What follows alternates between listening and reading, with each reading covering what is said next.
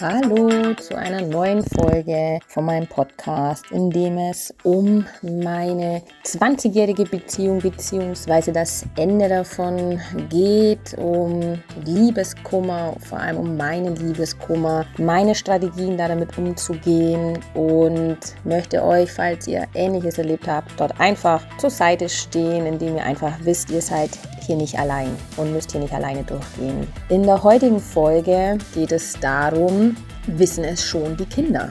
Ja, was soll ich sagen? Wir hatten eine kinderlose Beziehung. Somit welche Kinder?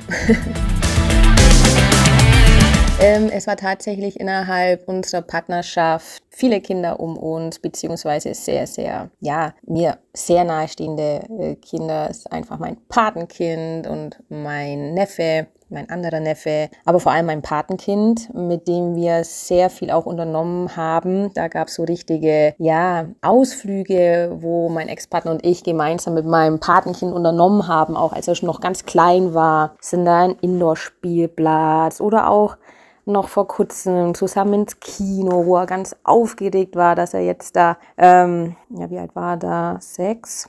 oder war es letztes Jahr, sechs, ähm, jetzt in einen Erwachsenenfilm quasi rein durfte, äh, mit uns abends in eine Abendvorstellung ähm, und er da ganz hibbelig zwischen uns saß und ja, so schön, da mit ihm da immer gemeinsam Zeit zu verbringen und wir ja als Paar, wie so eine Art kleine Familie. Und mein Neffe kennt mich ohne meinen Partner gar nicht. Wir waren immer, ja, einfach so ein, ja, ein Team, eine Gruppe, eine Einheit in einer Art und Weise.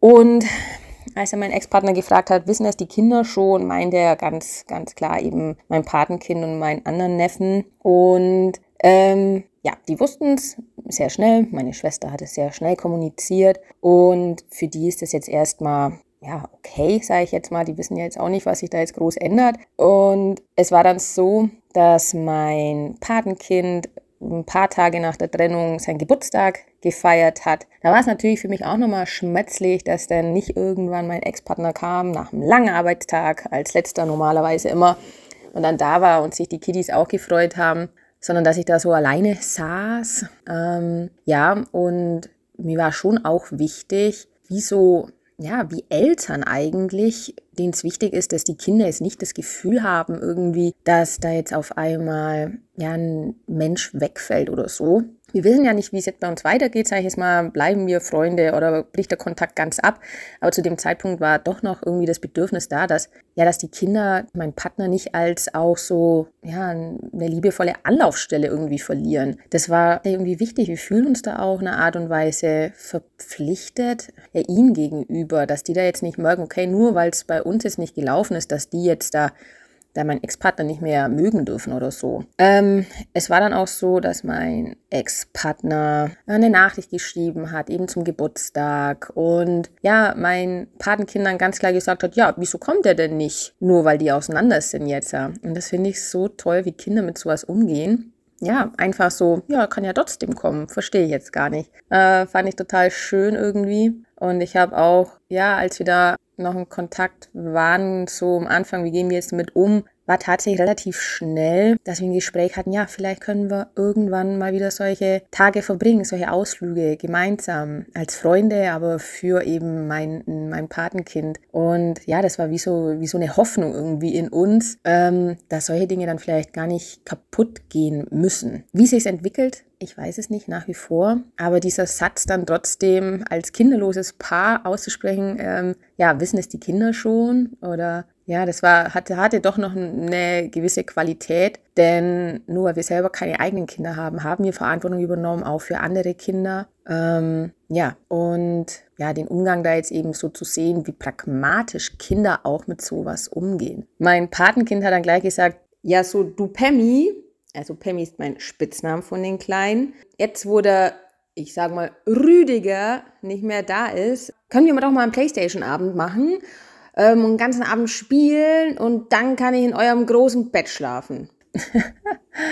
Ja, gleich dieser Pragmatismus. Ich liebe diesen Jungen ohne Ende. Ihr könnt es euch gar nicht vorstellen. Ich muss dazu sagen, unser Bett ist wirklich ein bisschen speziell, wie so Prinzessin auf der Erbse. Wir haben so ein Boxspringbett und irgendwann war es so, ich konnte nicht mehr liegen. Ich, der Topper, der war komplett durchgelegen. Ich mag Topper nicht. Ich, ja, also ich wollte ein Boxspringbett. Hinterher habe ich es bereut, so ein Boxspringbett äh, haben zu wollen. Und die Untermatratze war auch schon ein bisschen durchgelegen. Da habe ich gesagt, okay, wir uns einen Topper kaufen, kaufen uns zwei stinknormale Matratzen wieder. Und die haben wir quasi auf diese, ähm, ja, auf diese, gibt ja keinen Lattenrost, auf diese hohe Matratze draufgelegt. Sprich, wir müssen oder mussten, also ich nach wie vor müssen, das Bett ist noch bei mir, noch, kommt aber weg, ähm, wie so Art drauf springen, weil es so hoch ist. Die Kinder finden das natürlich cool und er wollte unbedingt in diesem Bett schlafen. ja, und einfach, ich fand es total schön, wie Kinder damit umgehen. Und da auch mit dieser ja, Leichtigkeit und ist ja der wohnt nicht mehr da. Jetzt kann ja ich da einfach mal übernachten und da ausnutzen, dass ähm, die Pemmi jetzt da eigentlich alleine daheim ist, sozusagen. Es war dann auf diesem Geburtstag auch noch eine ganz spannende Situation, wo ich auch wieder wirklich, wirklich schmunzeln musste. Ich muss sagen, an diesem Tag ging es mir richtig, richtig gut und saß da auch ganz zufrieden mit mir allein und wusste auch, da können vielleicht ähm, ja von, von anderen Gästen vielleicht mal ein Spruch kommen und sonst was. Aber saß da sehr entspannt und ganz gut aufgestellt. Und irgendwann äh, rief so der kleine äh, Bub von meiner Schwester, du Pemmi, bekommst du jetzt dann dein Baby? Ich so, über alle Gäste hinweg, ich so, ähm, ja, nee, du, ich glaube, das wird wahrscheinlich in dem Leben nichts mehr. Und er so, mm, ja, was denkt er jetzt natürlich? Ich gehe davon aus, meine Schwester hat so gesagt, ja, Rüdiger wollt keine Kinder und jetzt, äh, wir sind nicht mehr zusammen, also kann ich ja jetzt Kinder haben. Denke mir, wow, ich muss so lachen. Ich fand so, ja, diese, diese kindliche Logik, ich finde sie einfach so, so gut, so erfrischend. Wie gesagt, mir ging es unfassbar gut an dem Tag. An einem anderen Tag hätte ich vielleicht weinen müssen, weiß ich nicht. Ähm, ja, ich fand es einfach total witzig in dem Moment und fand auch gut, dass ich da ganz offen ja dann sagen konnte, das wird jetzt wohl in diesem Leben nichts mehr und da jetzt ja nicht mm -mm und so versteinert und sonst was, sondern das, das nahm dieser ganzen Situation doch die Schwere. Also da war jetzt kein, kein peinliches Schweigen oder irgendwie sowas. Es war, war eine gute Situation.